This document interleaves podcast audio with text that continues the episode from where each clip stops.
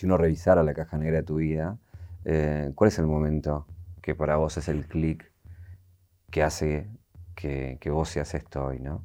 Jugamos, jugamos un... jugamos un partido contra San Lorenzo eh, un sábado y yo jugaba, jugaba de titular. ¿Qué tomar agua? Pocas veces me hacen llorar en una entrevista. un viaje, un viaje. Una vida, un recorrido. Una reconstrucción. Caja negra. Caja negra. Todo queda registrado en la memoria. ¿Cuál es el primer recuerdo que tenés de vos con una pelota? Eh, Sabes que justamente estoy, estoy escribiendo un libro y estoy en, el capítulo de ese, en escribiendo mi infancia. Y no tengo muchos recuerdos, eh, pero sí eh, tengo dos que son para mí claves. Eh, el primero es yo jugando del lado fuera de la cancha, viendo cómo mi papá juega con los amigos y yo con mi mejor amigo al lado, los dos de la misma edad. y en un momento se para el partido y lo invitan a jugar a él y yo me quedo afuera y a mí nadie me invita y en un rato después eh, me tengo que parar porque me empiezan a picar las hormigas. Em, y otro de los recuerdos que tengo eh, es eh, jugando en, en, una plaza, también con amigos, en una plaza medio improvisada, en una cancha medio improvisada, con, con arcos armados con remeras y demás. ¿Qué edad estamos hablando? Y deben ser tipo 10, 12 años, por ahí por lo que veo, digo, tu infancia o por, lo que leí y vi, estabas con la pelota todo el tiempo, digamos. Eh, ¿En qué momento, eh, me imagino que para vos eso era natural? Sí, súper natural, pero aparte porque mi familia también lo naturalizaba. Eh, los cumpleaños y las navidades, yo en vez de Barbie pedía pelotas y, en vez de juego de cocina pedía autitos. Y siempre fue así, mi familia lo súper naturalizó y y era lo que me divertía. La verdad es que cuando vos sos chico o chica, no, no pensás en lo que vas a hacer cuando, no sé, en que eso te va a servir en tu vida profesional cuando seas grande. Era simplemente un juego y cuando sos chico haces eso, de intentar divertirte. Y mi familia lo veía así. Obviamente no me limitaban ni me, ni me reprimían en ese sentido. Pero vos te imaginabas eh, cualquier pibe cuando agarra la pelota se, imagina eh, eh, a Messi eh, o a quien sea entrando a una cancha con toda la gente alrededor. ¿Eso está también en tu imaginario? Sí, sí. Sí, a medida que, fueron pasando los años, sí. No tenía una referente mujer, obviamente porque para mí no existían, pero sí tenía referentes hombres y me encantaba ir a la cancha y compartir esos momentos y siempre me imaginaba dentro de una cancha gritando un gol. Por eso lo preguntaba, porque no tienes referencia. Entonces es muy difícil imaginar algo que nunca sucedió. Hoy ya podemos, hay mundiales y hay, y hay clubes y, hay una especie de boom, pero en ese momento... No, sí, no, no, existía nada. Eh, existía, pero no estaba visibilizado. Entonces mis referencias siempre eran varones. Eh, y para mí yo me sentía única en el mundo. Es, es algo que le pasa habitualmente a las jugadoras de fútbol, por lo menos de mi generación, que nos sentíamos que éramos las únicas en el mundo que jugábamos al fútbol, porque eh, no había otras nenas con quien compartir eso. Venís de una familia bastante politizada, ¿no? Tu, vieja laburando en el, gobierno en Santa Fe, eh, Derechos Humanos, creo. Eh, perdón, Defensoría del Pueblo. Defensoría del Pueblo. Y tu viejo militante sindical de, ATE. ¿Cómo, ¿Cómo, es una, crecer en una casa así tan politizada? No me gustaba mucho, no sentía que se hablaba solamente de eso y y yo no estaba tan metida en política, pero hoy en día agradezco, agradezco que me hayan hecho esa un poco bajada de línea y, y hablarme todo el tiempo de eso porque hoy, hoy veo la importancia que tiene y, lo milito y, la verdad es que también me considero una persona que se interesa mucho por la política, por, por investigar, por conocer, eh, por informarse y, y, hoy en día la verdad agradezco que mis viejos me hayan eh, metido tanto eso en la cabeza. ¿Qué tenés de Santa Fecina? Digo, en el sentido de... bueno, hay un cambio, ¿no? Cuando uno viene, deja su lugar, el desarrollo y demás, y le quedan cosas, o las trata de mantener por, porque te acercan ¿no? a tu lugar. Eh, me como las heces, eso lo, todavía lo mantengo. Em, no sé, bueno, soy hincha de Colón, así que eso también lo mantengo. Eh, qué sé yo, me, me siento no sé, me gusta mucho relacionarme con la gente, siento que, que, en Buenos Aires estamos todos muy alterados y corriendo para todos lados, eh, siempre llegando tarde, al parecer. Y yo trato de nada, que yo tengo esa tranquilidad que por ahí en el interior es más, más habitual. Me gustaría mantener las siestas, pero no puedo. Eh, pero sí, qué sé yo, tengo, trato de relacionarme mucho con, con, las personas y me gusta ese tipo de tratos. Cuando jugabas al fútbol y siendo niña en Santa Fe, eh, estaba el conflicto con los pibes, ¿no? O sea, desde el, desde el que te miraban y decían, esta piba que va a jugar, hasta las peleas propias de un partido de fútbol, me imagino. Sí, sí. Sabes que igual lo vivía más eh, con las personas más grandes eh, que con las de mi edad. Por ahí no sentía tanto con otros chicos de mi edad cuando era eh, cuando en infancia porque, qué me parece que lo vivíamos todos como un juego y no, no teníamos eso de discriminar o de excluir simplemente por ser mujer. Sí lo vivía con, con las personas que eran adolescentes cuando yo tenía 10 años que sí me lo marcaban y me decían eh, machona, marimacho, eh, ese tipo de cosas. ¿Te calentabas?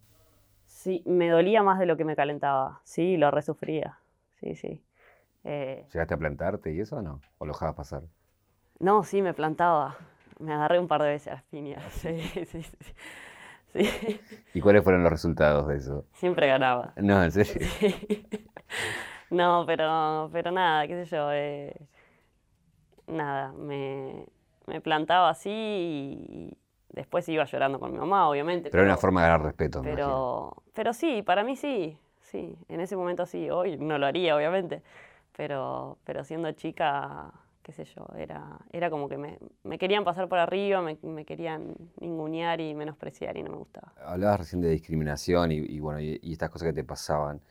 Eh, digo, lo declaraste públicamente mucho después. Eh, el tema de cómo saliste del closet, que después te voy a preguntar más específicamente, porque me parece divertida la anécdota. Eh, pero ¿cómo fuiste descubriendo eso y cómo fuiste acompañando con ese contexto también, no? Em, en realidad me sirvió muchísimo venir para Buenos Aires.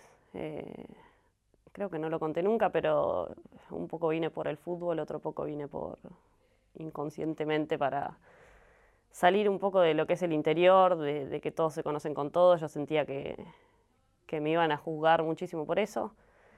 Em, y bueno, fue mi forma de, escaparme y de poder venir acá y ser un poco libre, más hacer lo que yo quería hacer y lo que, a lo que me quería dedicar, que era el fútbol.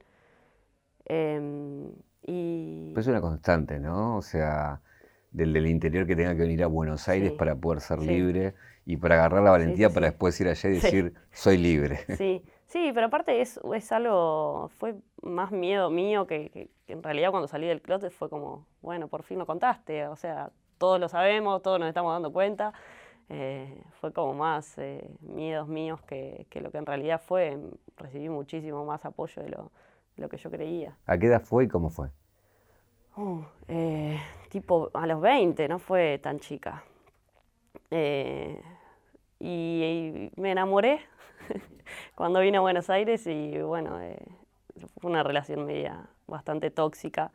entonces mi mamá me veía muy mal, y, bueno, en Navidad eh, yo estaba bastante copeteada, no era la única, obviamente, en mi casa estábamos todos más o menos así. Lo que hace cualquiera que tiene corazón roto, ¿no? Sí, exacto, y justo la fiesta, o sea, me vino joya. Em, y, mi mamá no me dejaba salir a bailar, eh, y bueno, en, discusiones con mi mamá me, preguntó si me gustaban las, chicas. Eh, le dije que no, llorando, y, y bueno, después se lo terminé reconociendo. ¿Y cuál fue la reacción de ella? Em, me mandó a dormir primero, creo que me, me mandó a bañarme, si, no, si mal no recuerdo. Eh, después me dormí, bueno, el otro día una vergüenza yo sentía, o sea, no, no, me quería levantar, pero nada, el otro día hablé con ella bien, sobria ya las dos, y con mi viejo también, y mis hermanas, y, y nada, fue la mejor. ¿Y tu viejo qué onda? Digo, ¿un, un sindicalista de Santa Fe? A mi viejo le, le costó siempre más que a mi mamá. Eh, mi mamá fue más la, la centrada en ese sentido. Mi papá es, nada, viene mi viejo se tuvo que poner a laburar a los 16, eh, terminó el colegio cuando era grande, su papá, o sea, mi abuelo falleció en la dictadura, eh, tiene una infancia media jodida y bueno, esos temas obviamente le costaban muchísimo más que a mi vieja, que mi vieja es más de lo social, maestra jardinera, bueno. Em, pero sí, a mi viejo le, costaba cuando yo era chica que, yo me vista como nene, que, le encantaba que jugara al fútbol, pero cuando me vestía como varón y yo me sentía cómoda con esa ropa, no quería usar otra. O sea, no me gustaba el rosado, no me gustaban los vestidos. Eh, íbamos a comprar ropa y yo me compraba ropa de varón y mi vieja libre, hace lo que quieras. Y yo veía las caras de mi viejo que mucho no le gustaban. Y cuando le dije que me gustaban las chicas, obviamente él ya lo sabía. Pero, pero bueno, qué sé yo, son miedos típicos de no querer que, que tu hija sufra. Y también saber lo que es la sociedad. Digo, son, eran otros tiempos también. Obviamente. No fue hace mucho, pero pasó, pasaron un montón de cosas en el medio, ¿no? Sí, sí, pero creo que, que no, se lo tomó súper bien. Eh. ¿Y cómo, cómo era, eh, eh, vuelvo a esto que decías de, de, venir a Buenos Aires por la libertad, ¿cómo era enamorarse de una chica en Santa Fe? ¿Era, era lo que uno se imagina de, de un lugar más tradicional por ahí, sin por ahí la apertura de Buenos Aires, y había que esconderse, había que, no sé, ¿cómo, cómo era? No, yo creo que, como te decía antes, eran más miedos míos que, otra cosa. Obviamente es muchísimo más retrógrado eh, ahí que en Buenos Aires, acá es, es todo como más liberal, pero creo que también es parte de, de que cada uno está en su mundo y que también no le das eh, mucha importancia a lo que le pasa a la otra persona. Eh, y nada, qué sé yo, al haber más gente en el interior, creo que eh, son cosas que, qué sé yo, se comentan, en las cuales la gente no está, tiene la cabeza mucho más cerrada. la verdad es que no tuve ninguna relación en Santa Fe, así que imagínate que que tenía un súper cagazo en ese sentido. Ah, te cuidaste. Sí, sí, no, no. Eh, hoy en día sí, voy allá y, si tengo que salir un boliche gay a bailar, lo hago y la gente me conoce y no pasa nada. Eh, pero, pero bueno, qué sé yo, sí, es, difícil, es muy difícil. Ya el hecho de, salir del closet es, es como, es un sufrimiento. Eh, y hacerlo en el interior muchísimo más. Registro 823.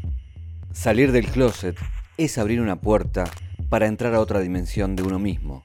De este lado de la puerta está la seguridad de un mundo que te acepta tal como quiere que seas.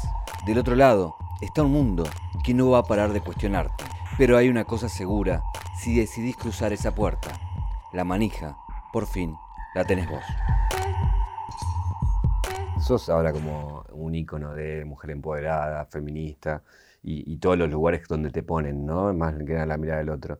Pero haciendo este recorrido breve que estás haciendo, eh, por ahí me equivoco, pero me viene a la cabeza más esta idea de que vos hiciste la, práctica y la teoría vino después, porque pasaste por todo lo que, lo que uno viene después a discutir, que quizás vos por ahí, porque nadie lo tenía tan, digo, esta explosión fue de los últimos años, digo. Entonces me imagino que mucho de lo que aprendiste después fue ponerle nombre a todas esas cosas que fuiste pasando, ¿no?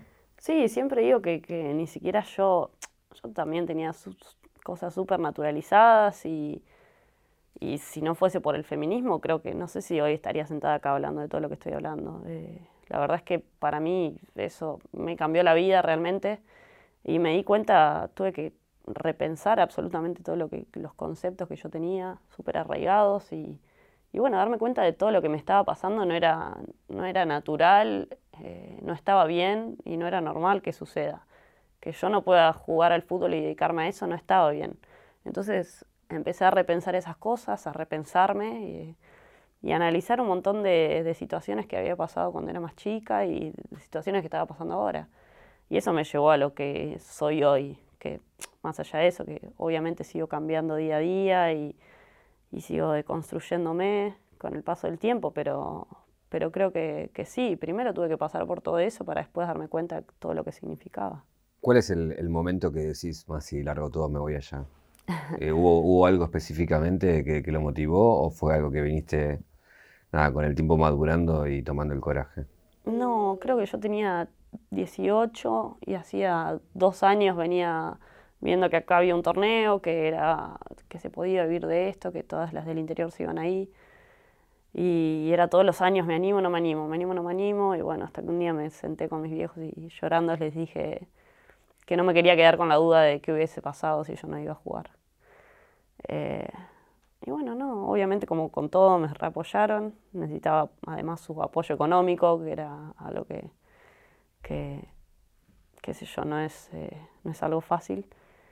Eh, y la verdad es que me, me, apoyaron desde el primer momento y bueno, desde hace, del 2012 que estoy acá. Uno lo, es inevitable, ¿no? Pero uno todo el tiempo trata de comparar con lo que le pasaría a un pibe, a un pibe que quiere hacer lo mismo que vos.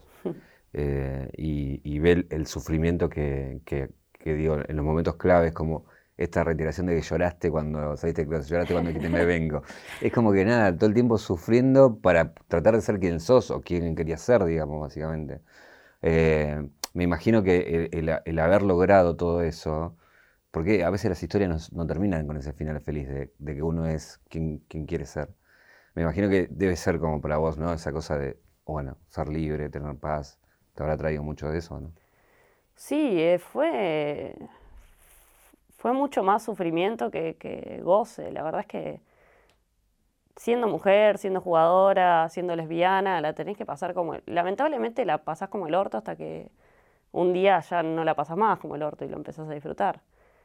Em, pero bueno, es lo que lamentablemente la sociedad te lleva a que la libertad en algún punto la, la, sufrís antes de vivirla. No me quiero largar a llorar. Eh, te saco ahí para que no, no, no entres en... Toma agua tranqui. Em, es como cualquier pibe, digo, viniste, tocaste una puerta, eh, prueban jugadores, me vengo a probar.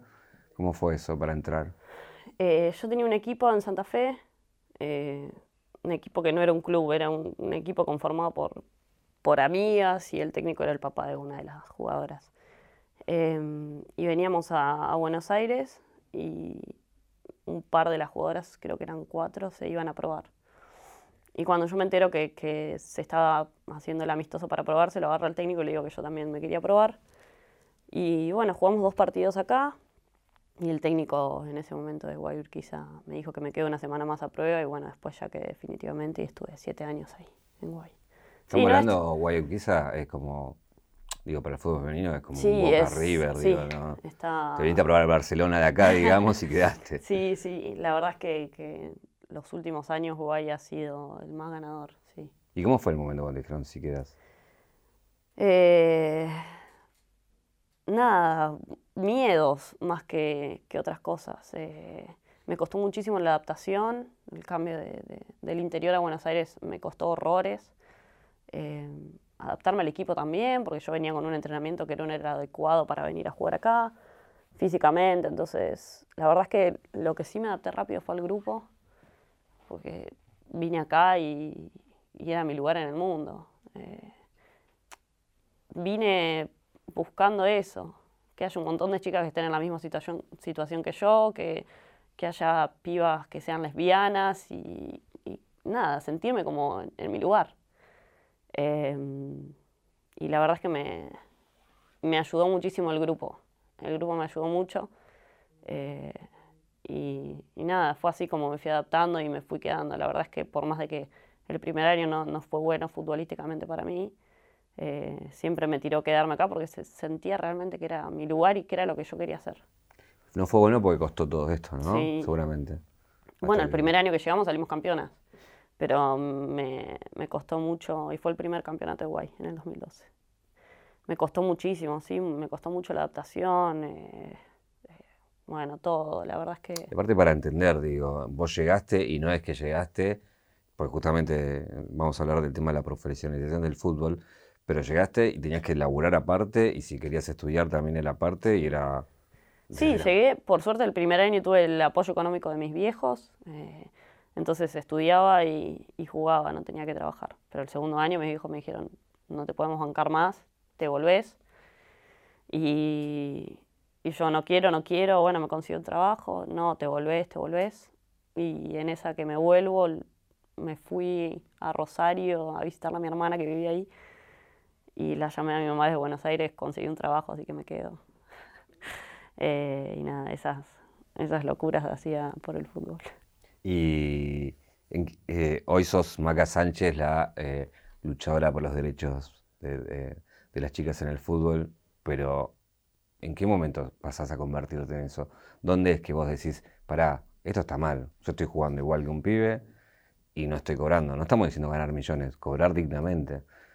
Hay derechos que no están siendo respetados. ¿Cuándo tomás esa noción y ese clic para, para, pasar a, a, levantar la voz? Creo que no fue un día para el otro, fue una construcción de, de cosas y fue chocarme la, la, cabeza contra la pared muchas veces, de ir a reclamar un viático de 200 pesos que no me querían pagar, ir a pedir un trabajo, ir a pedir, no sé, un aumento, que se me rompa en la cara el calefón y que se me explote y que nadie se haga cargo en el club en el que estaba. Eh, tener que bañarme tres meses con agua fría, son todas cosas que te van pasando que vos decís, no, no, esto, o sea, tiene que cambiar, eh, no, no, puede ser que vivamos así y que tengamos que pasar por todas estas cosas. Eh, obviamente el, el clic lo hice cuando me echaron y cuando me echaron a mitad de torneo y yo no podía seguir jugando en otro equipo.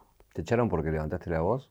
Siéndote sincera, creo que sí. Me echaron porque sí, porque soy bocona, porque, porque estoy todo el tiempo criticando o a la AFA o a los clubes y porque no me interesa quién esté detrás. Eh, lo que están detrás siempre son las jugadoras y son, somos las que peor la pasamos. Entonces, la verdad es que sí, siempre en todas las entrevistas, si me preguntan qué opino de AFA, digo lo que pienso, no, voy a andar respondiendo políticamente correcta. ¿Qué opinas de AFA? Eh, no, me va a responder todo. no, opino que, que deberían eh, tener más perspectiva de género, eh, que no son los hombres solamente los que juegan al fútbol y, y creo que en los puestos de poder deberían haber muchas más mujeres y, y mujeres feministas, no, no simplemente poner mujeres que ellos más atrás manejan. Me parece que, que, ahí es donde se empiezan a cambiar las cosas, cuando las mujeres eh, son las que deciden por decidimos por nosotras mismas. Hay una herramienta que vos sabes utilizar muy bien y que, y que fue lo que desencadenó, me imagino, eh, esta cosa de que tu, tu, voz trascienda que tiene que ver con las redes, ¿no? ¿Recordás el primer tweet o la primera vez que pusiste algo que se te fue de las manos? ¿Qué sí. fue? hace dos años, eh, hace dos años, dos, un poco más, dos años cuando la selección argentina hizo el paro a la AFA, nada, eh, me empecé a enterar un montón de cosas que pasaban atrás, de, dirigentes que le decían, bueno, si ustedes no vienen, hacen paro, pongo otras 20 y es lo mismo, no me importa perder el mundial, no me importa nada. Eh, todo ese ninguneo que la verdad es que hacía muchísimos años nosotras lo vivíamos eh, en los clubes, en todos lados. Y también puse un hilo de, Twitter que me generó muchos problemas. Eh, desde ahí empecé a tener problemas en el club eh, y terminó desencadenando en, en que me echaron. pero bueno, no sé, el técnico dijo que fue decisión deportiva, tal vez sí, no sé. Eh, entre, entre las cosas que, pasaron a través de, tus posteos, eh, más allá del reconocimiento y la visibilidad, también pasaron cosas feas como, como que te hayan amenazado, ¿no? Desde mandarte un arma ensangrentada a, me imagino, cosas peores que te han dicho. Eh, ¿cómo, te, ¿Cómo te llevas con eso, digo, en la exposición y que te dijeran de todo? me costó mucho más la exposición y, y que haya ciertos periodistas que por ahí, tipo, empecinados conmigo que el hecho de la amenaza de muerte. Eh, la verdad es que no. Hoy en día te digo, sí, eh, gravísimo lo que me pasó. Pero, pero en ese momento no dimensioné tanto. La verdad es que sufrí muchísimo más el hecho de, que haya periodistas que estén súper empecinados y, de entender que, bueno, eh, nada, hay gente que realmente es así, que no entiende cuál es el reclamo y que por más que el reclamo sea justo y que lo único que estemos pidiendo sea derechos y estar registradas como trabajadoras, eh, nada, se van, me van a seguir puteando y van a seguir buscándome la quinta pata al gato para, para menospreciar la lucha y para minimizarla. Eh, lo que sí lograste es que te contratara San Lorenzo y que sea el primer plantel profesional junto a otras chicas, ¿no? Contame cómo, cómo fue el momento que suena ese teléfono o alguien te contacta y te contaron la propuesta. Eh, nosotras ya veníamos, digo nosotras por mi hermana que es mi abogada, eh, veníamos hablando con Matías, eh, él se había contactado conmigo cuando pasó lo de las amenazas de muerte, ya se quería contactar antes conmigo, Eh, cuando surgió todo esto del fútbol profesional, quería profesionalizar San Lorenzo, después me pasó lo de la amenaza de muerte y ahí se contactó. Nada, quería, la verdad es que quería ayudarme, quería ver qué podía hacer por mí en lo personal y por todas las jugadoras. Eh, en la primera reunión él me dijo que quería eh, profesionalizar San Lorenzo. Yo le dije que, que, bueno, que buenísimo, pero la idea sería profesionalizar a todos los equipos. Eh, coincidió conmigo, así que empezamos a elaborar un proyecto para que él nos haga de intermediario en la AFA, en conjunto con las 16 capitanas de los equipos de primera. Eh, y lo presentamos. Y dos semanas después, eh, AFA sacó la profesionalización, que según ellos hacía un año la estaban trabajando, pero bueno. Pero estamos hablando de cuántos equipos hoy en día que se pueden decir profesionales. son 16. 16 los equipos de, primera. No son todas las jugadoras profesionales. Eh, Boca tenés 21, 21 jugadoras profesionales, en Sarno tenés 15. Eh, hay equipos que tenés solo 8, que son los contratos que te da la, AFA. Eh, pero bueno, es un avance.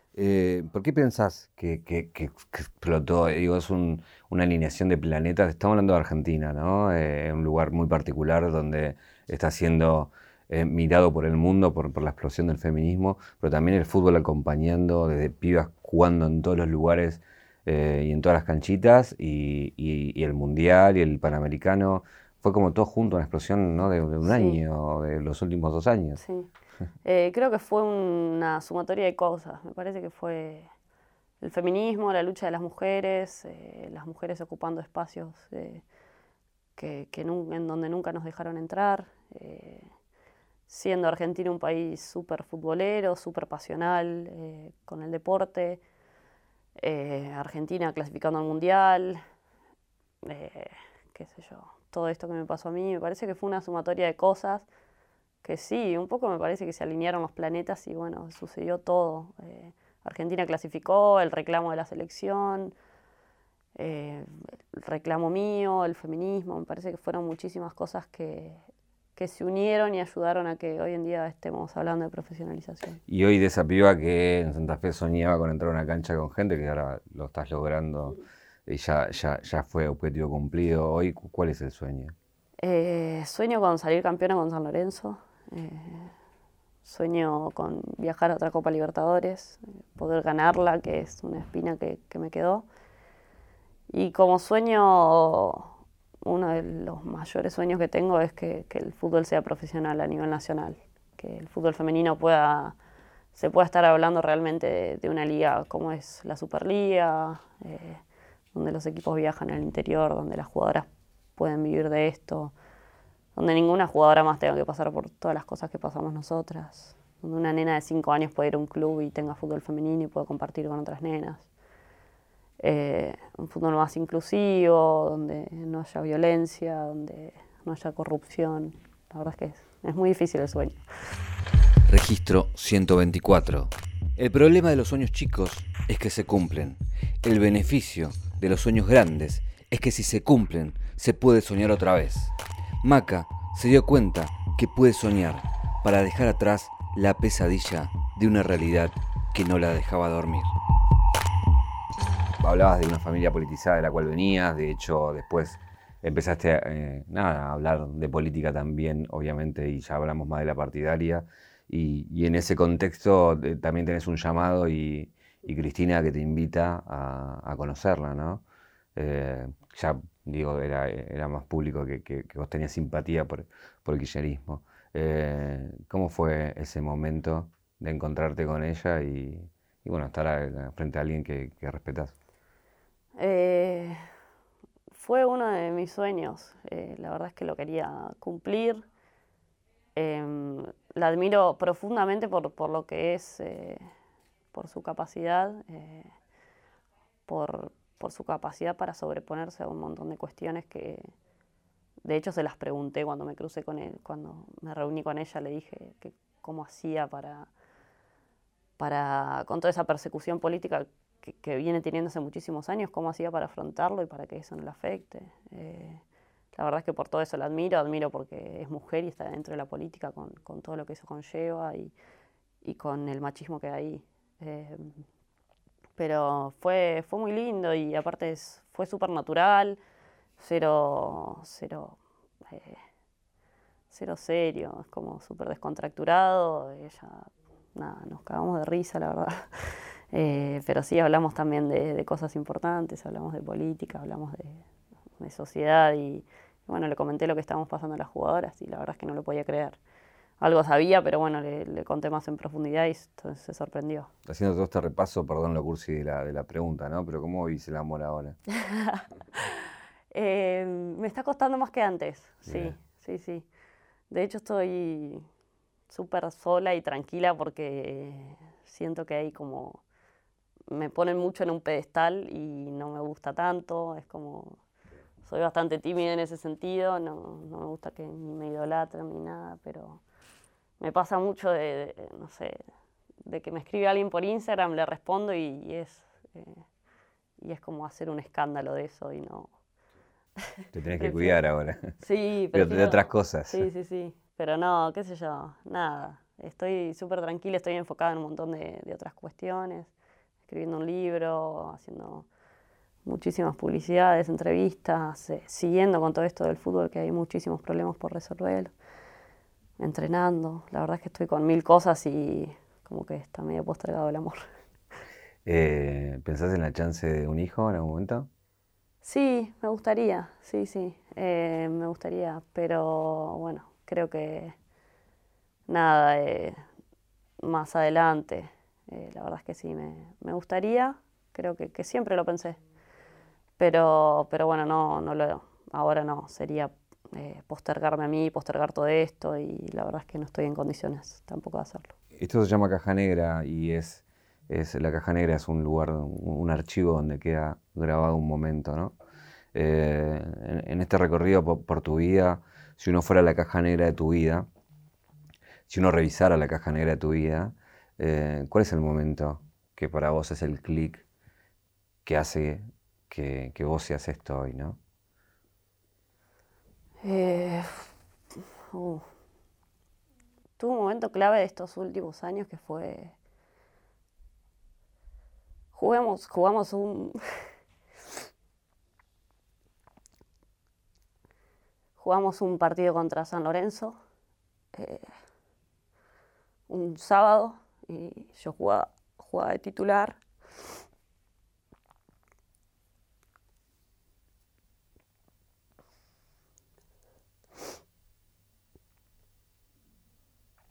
¿Quieres tomar agua? Yo creo porque me quiero, quiero saber qué me vas a contar.